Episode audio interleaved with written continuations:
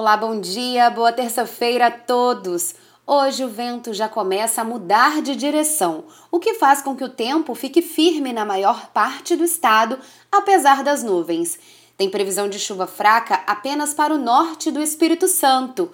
E por falar em vento, hoje ele sopra de sudeste-leste, virando para leste-nordeste a partir da tarde podem acontecer rajadas de até 50 km por hora.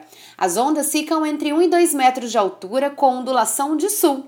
Acompanhe a programação da TV Vitória para saber mais sobre o tempo no Espírito Santo. Até amanhã!